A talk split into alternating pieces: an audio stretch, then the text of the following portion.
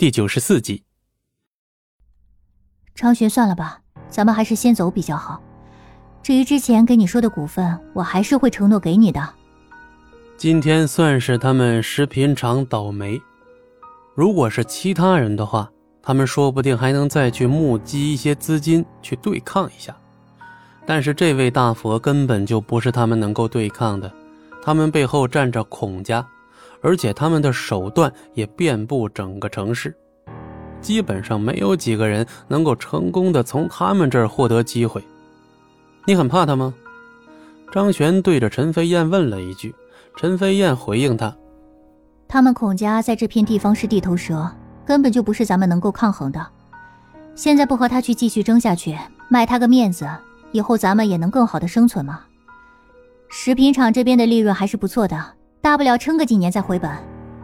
听到这番话，张璇有些不愿意。毕竟今天他们过来本身就是要去做事儿，但事情没成，反而在众人面前退却，这种事情传出去，对于他们食品厂的名声影响非常大。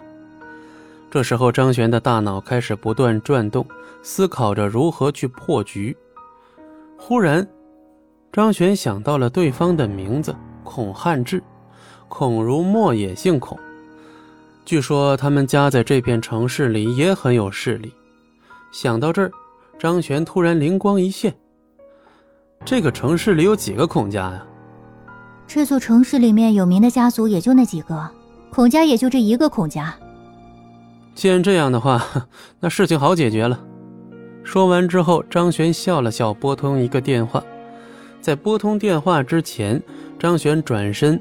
对着孔汉志说道：“给你让地是不可能的，等着吧，马上有人收拾你。”听到这里，众人全都大惊失色。张璇这番话根本就没有任何逻辑，而且面对的还是孔家人。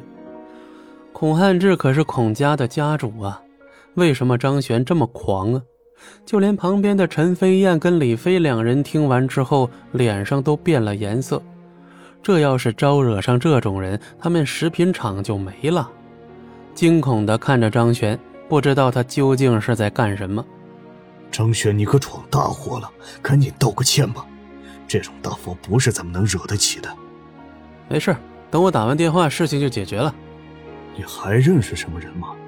他可是孔家的人呢。张璇打电话明显是想要叫救兵。但是有谁能够压住孔汉志这种存在呢？孔汉志身边的赵克平两人笑嘻嘻地看着张璇，他们期待着张璇在孔汉志面前把他惹怒，只有这样，他们才能够得到孔汉志更大的支持。这家伙真是会找事儿啊！